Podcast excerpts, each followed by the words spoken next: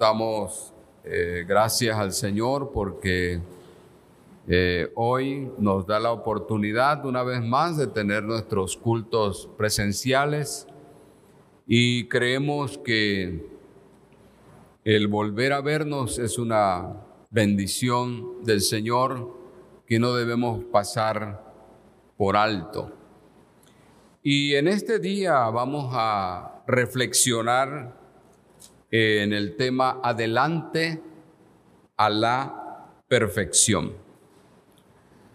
Algo que todo ser humano desea en la vida es prosperar.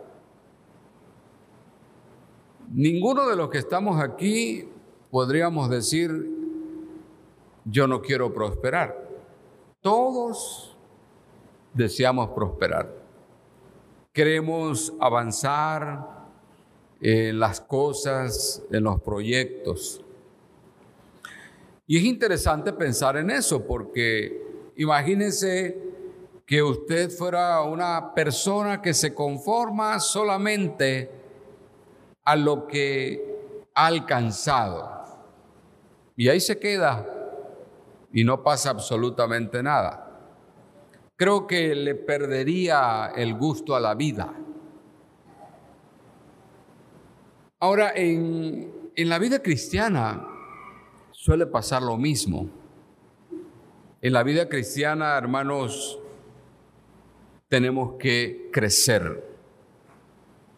Si usted como creyente no desea crecer en su relación personal con Dios, se va a convertir precisamente en un creyente que no le va a encontrar sentido a la vida cristiana. Simplemente va a ser alguien más con un conocimiento de Dios, pero no crece. Y es urgente que nosotros podamos crecer, podamos avanzar cada día.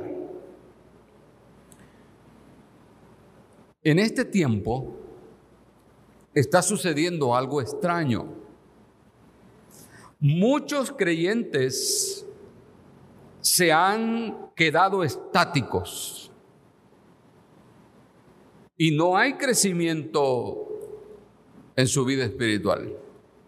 Puede haber crecimiento en otras cosas, pero en cuanto a su vida espiritual pareciera ser que se quedaron quietos. Otros creo que se están olvidando hasta de la fe cristiana. Han abandonado los principios de la palabra. Y nosotros, hermanos, necesitamos retomar el que hay que ir adelante a la perfección. Y usted dirá, bueno, ¿quién puede ser perfecto? La escritura no habla de alguien que va a ser perfecto, que, que no va a tener defectos. No, sino la perfección habla de la madurez de la fe. El creyente tiene que ir creciendo. Ahora, ¿qué necesitamos para crecer espiritualmente, para continuar. Y vamos a ver en el pasaje, porque este es un pasaje que aparentemente es sencillo, pero es un pasaje eh, complejo. A partir del verso 4 tiene cierta eh, forma difícil de entender, porque está hablando de aquellos que han creído y luego será que van a volver a creer. Pero vamos a ir adelante analizando esto. ¿Qué es lo primero que nosotros tenemos que hacer para avanzar, para ir a la perfección? Y lo primero, hermanos, es hacer un análisis de la madurez de nuestra fe. Lo primero que yo tengo que es, revisar hacia mi interior. ¿Cómo estoy? Cómo me encuentro. Y precisamente el escritor a los hebreos en el capítulo 5 había hecho ya una, un llamado a la inmadurez. Y miren cómo en el verso 12 en adelante dice lo siguiente. Porque debiendo ser ya maestros después de tanto tiempo, tenéis necesidad de que os vuelva a enseñar cuáles son los primeros rudimentos de la palabra de Dios. Y habéis llegado a ser tales que tenéis necesidad de leche y no de alimento sólido. Fíjense cómo el escritor está confrontando y está diciendo una verdad, dice, ya ustedes, dice, a este tiempo debieran ser maestros. Pero dice, pareciera ser que tengo necesidad de volverles a enseñar los principios de la vida cristiana. Dice, no, no, no han crecido. No obstante, dice, en lugar de recibir alimento sólido, todavía hay que darles leche. No han crecido. Es necesario, dice, que ustedes empiecen a comer, a alimentarse de lo sólido de la palabra. Entonces, aquí dice, ¿cómo está tu fe. Y lo primero, hermanos, es cuidado cuando solo vivimos una fe sin cambios. Cuando tú simplemente caminas una fe superficial.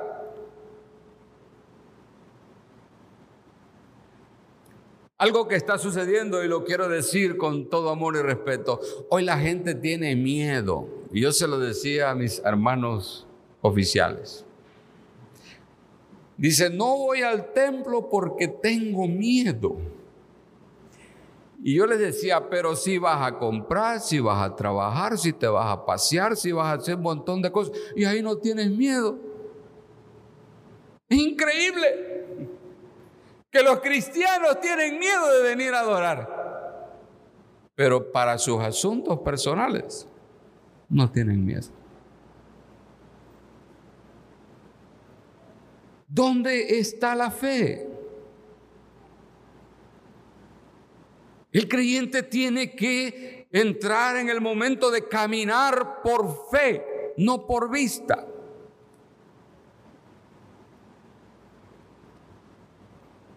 ¿Qué había pasado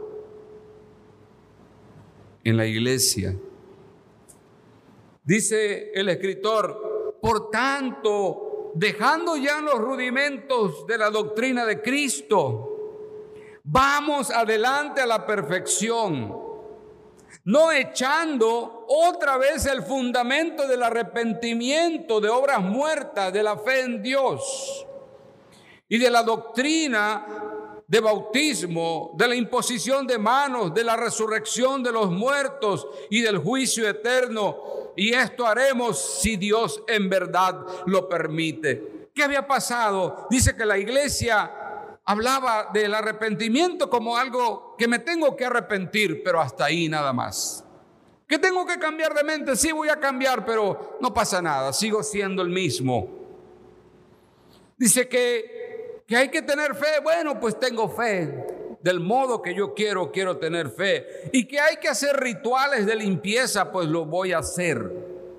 Así estaba la iglesia. No avanzaba en su vida cristiana. Entonces, cuando dejamos los rudimentos, es decir, lo primero que tú has aprendido es cuando tú vas a entender la necesidad de crecer. Y quiero hacerle la pregunta. ¿Sientes que has crecido en tu vida cristiana? Por todo lo que ya el Señor nos ha hecho pasar en este tiempo, ¿sientes que has crecido? ¿O tu concepto de Cristo ha cambiado?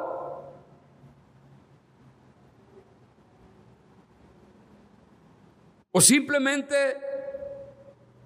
ese concepto general de años, de años y años, ahí sigue. Amados hermanos, el creyente cada día tiene que reflejar a Cristo, tiene que reflejar sus virtudes, tiene que reflejar la palabra. Eso habla de analizar nuestra fe. Si yo no estoy reflejando las virtudes de Cristo, si yo no estoy reflejando la palabra revelada en mi vida, quiere decir que no he crecido. Ahí estoy. Y muchas veces el miedo nos abraza. Y a todo le tenemos miedo. Y hasta ahí. Pero yo quiero decirte, hermano, ahora es el tiempo de crecer. Ahora más que nunca debemos ser más fuertes, no más débiles. Porque hemos visto la mano de Dios, el poder de Dios, la grandeza de Dios, la hemos visto aún cuando no lo merecemos. Entonces, usted y yo queremos seguir adelante, queremos crecer, tenemos que hacer un análisis. No puedes estar como estás ahora. Pero hay una segunda enseñanza. Dice que para seguir adelante tenemos que evitar la caída. Y cuando estaba precisamente en este pasaje, que le digo que es un pasaje complejo, traía a mi memoria aquella enseñanza del Señor Jesús que voy a invitarles a que ustedes la busquen en el Evangelio según San Lucas, en el capítulo 8 y que hemos leído cientos de veces esa enseñanza de la parábola del sembrador.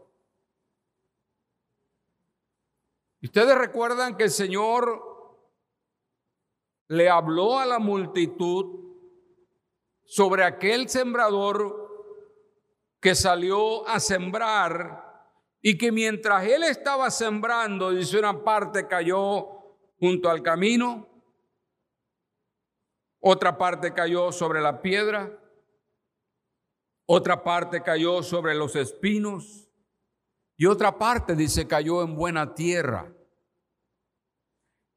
Y a partir del verso 12 empieza a definir el significado y si usted y yo, hermanos, nos ponemos a reflexionar un momento, puede que algunos se encuentren en estas enseñanzas. Y es algo que Dios te lo va a mostrar a ti. ¿Dónde estás? Dice que aquellos donde la semilla cayó junto al camino, son aquellas personas que oyen, oyen la palabra, porque la semilla es la palabra. Pero luego dice, viene el diablo y quita de su corazón la palabra para que no crea y se salven. Y esto es interesante.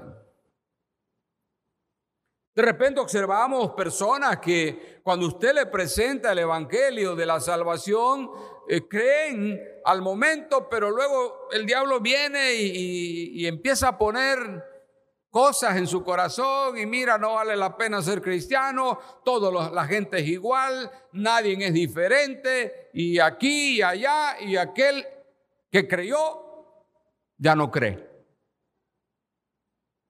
Y a veces es sorprendente en la vida de la iglesia tratamos con este tipo de personas. Y lo digo con respeto, porque sí tratamos con este tipo de personas. Pero hay una segunda enseñanza. Dice, los de sobre la piedra son los que habiendo oído, reciben la palabra con gozo. Pero estos no tienen raíces creen por algún tiempo y en el tiempo de la prueba, ¿qué hacen? Se apartan. Usted de repente ve a alguien que pareciera ser que es el hombre más convencido de Dios. Y puede, si usted le dice, cuando cree mire hermano, vamos a hacer esto, vamos a hacer lo otro, Él lo hace.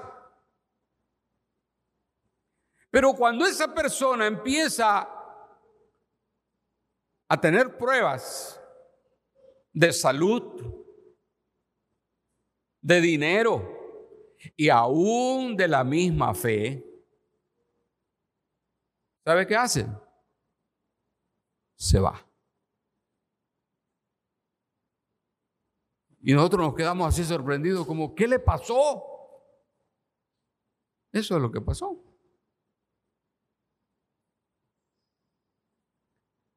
Y ahí el tercer ejemplo.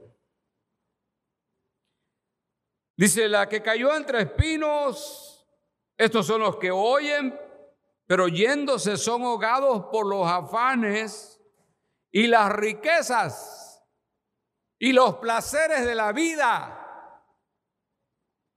¿Y qué pasa? Dice, no llevan fruto. Hay quienes en ocasiones me han dicho, mire, me va mejor que cuando era cristiano. Y simplemente me sonrío. Me va mejor que como cuando era cristiano. Tengo todo. Como diciendo, no necesito nada ni de Dios ni de la iglesia. Hay quienes así actúan. Y se van. Y el último ejemplo ya lo conocen, el que cae en buena tierra y que da fruto a por uno. Mi amado hermano, ¿sabe usted por qué Muchos caemos porque dejamos de ver a Jesús. Dejamos de ver a Jesús.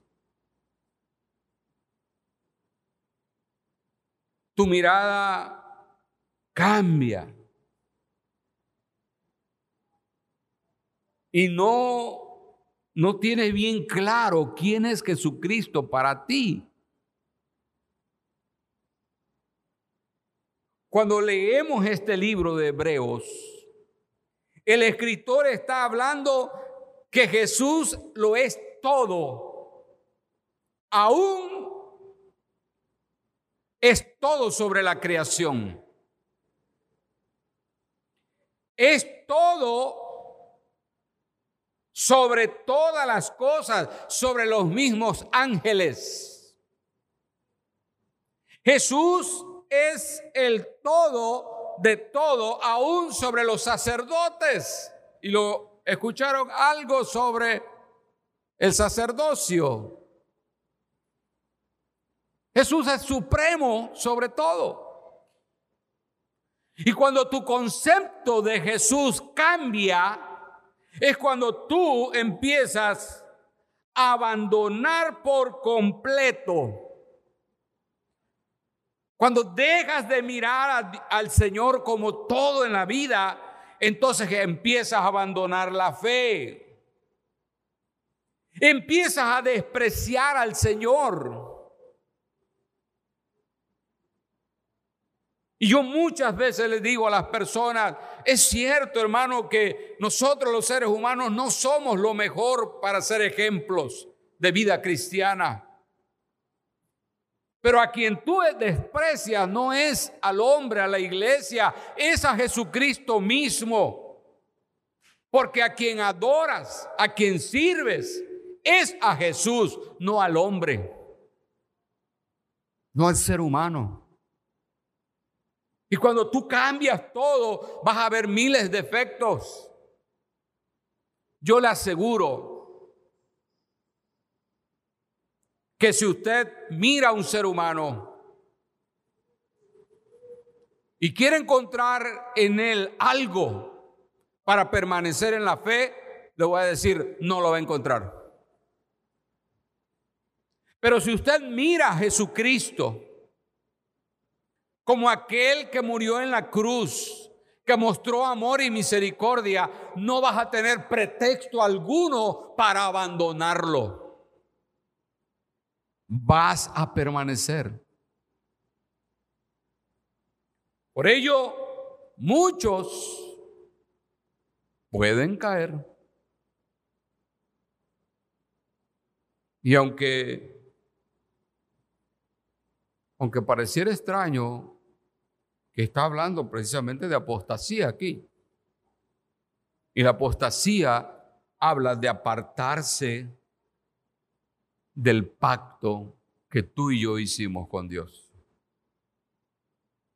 Cuando tú ya rompes. La permanencia, hermanos, en nuestra vida en Dios no depende de los demás. Depende de las convicciones que tengas de Dios. Y si está en ti ayudar a aquel que ha caído, ayúdale pero no porque se cayó tú te vas a caer. O no porque haga algo que no es conforme a la palabra, tú también lo vas a hacer. No, tienes que permanecer en ese pacto. Algo que no podemos perder de vista es que cuando el hombre se aleja de Dios, pierde la paz.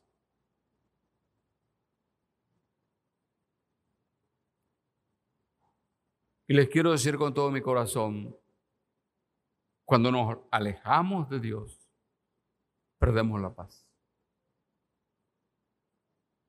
Muchas personas se alejan tanto, tanto, tanto de Dios que no tienen paz.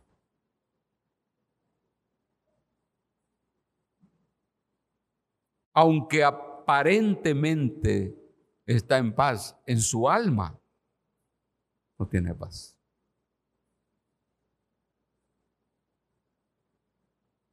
Por eso caer es doloroso. David lo experimentó.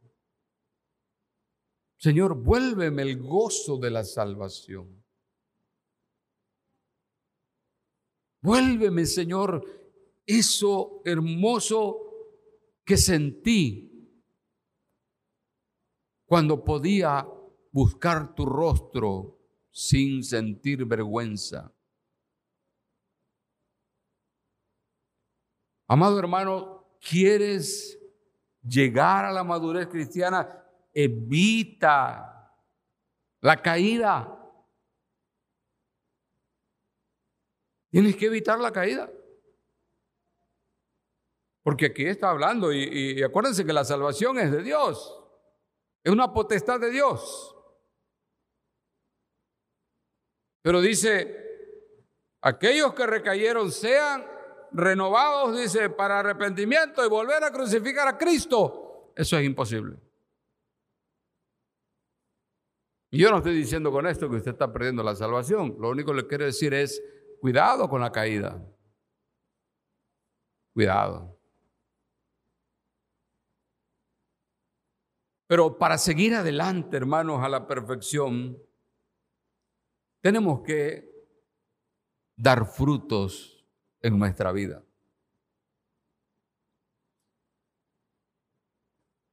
En los versos 7 y 8 dice, porque la tierra que bebe la lluvia,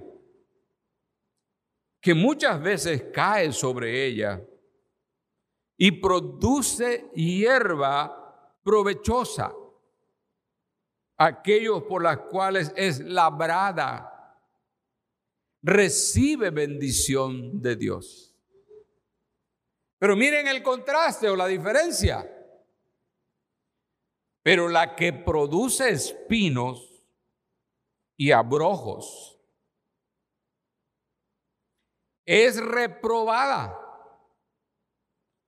Está próxima a ser maldecida y su fin es el ser quemada.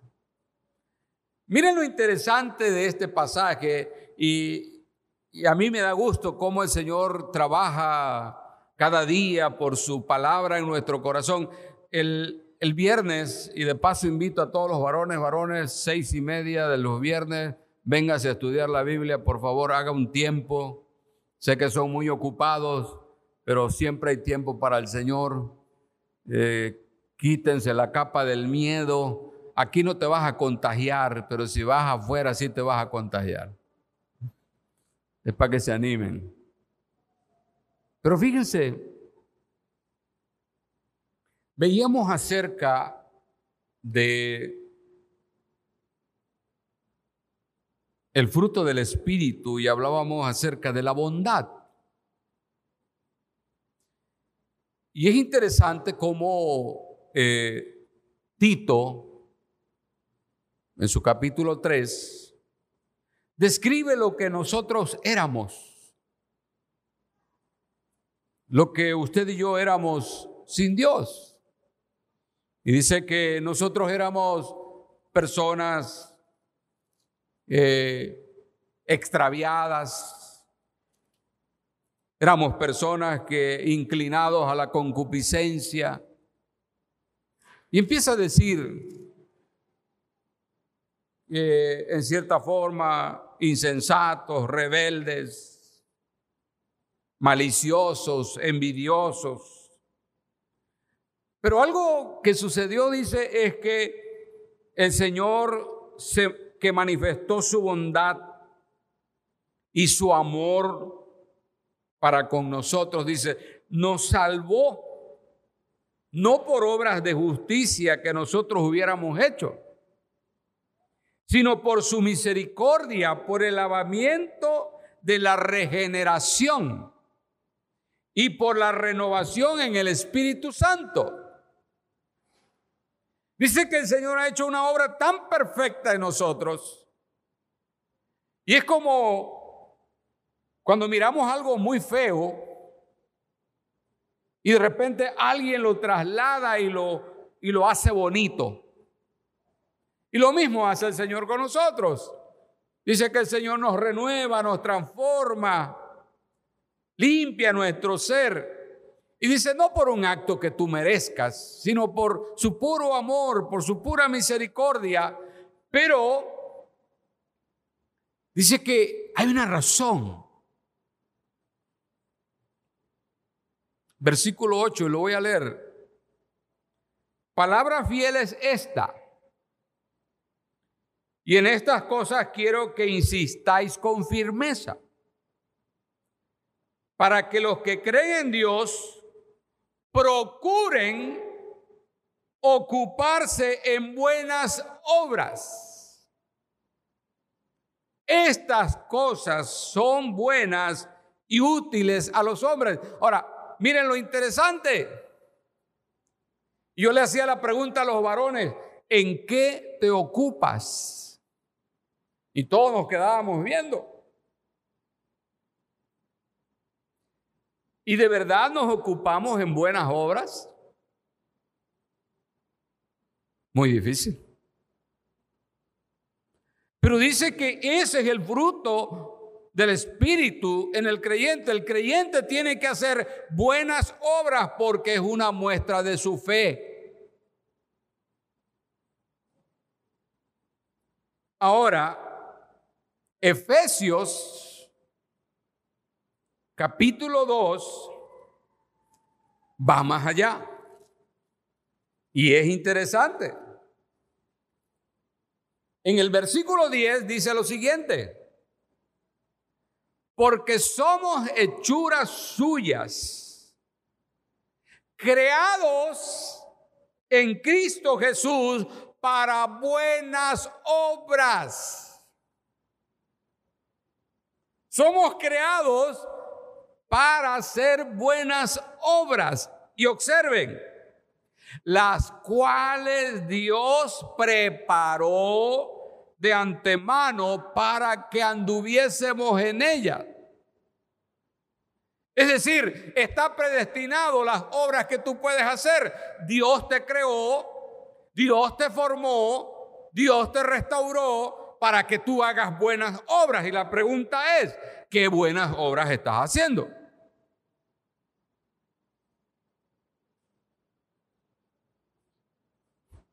No lo sé.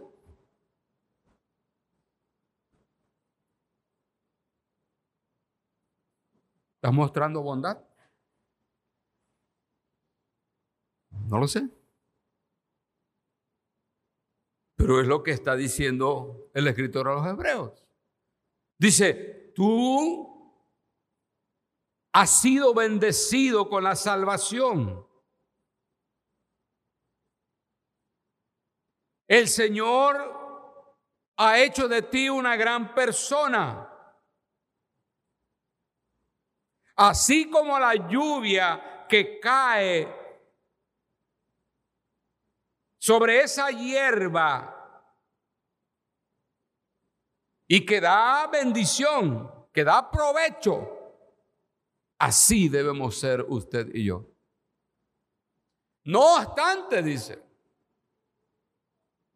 no obstante,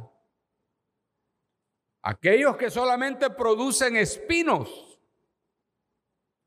y dice la tierra que produce espino, abrojos, dice, es reprobada y está próxima, y es una palabra fuerte, a ser maldecida y qué? Quemada. Y si usted y yo pensamos, ¿quién quiere ser quemado aquí? Nadie. Usted no quiere ser quemado, yo tampoco. Pero muestra tu bondad. Hermanos, en la medida que nosotros mostremos bondad, crecemos. Crecemos. Por ello, en el nombre del Señor, yo le invito en este día, si se ha apartado del Señor, vuélvase. Si se ha desanimado por las acciones negativas de otro, ya no mire más a esa persona, mire a Jesús. Si ha caído en un sueño profundo, donde no da ni un paso en su vida cristiana, hermano, dígale al Señor que le dé la fuerza para avanzar. Si el miedo le ha congelado de tal forma que no quiere ni venir a adorar,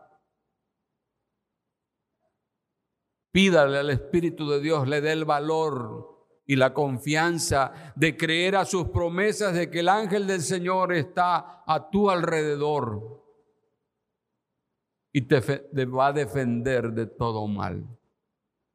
Créalo.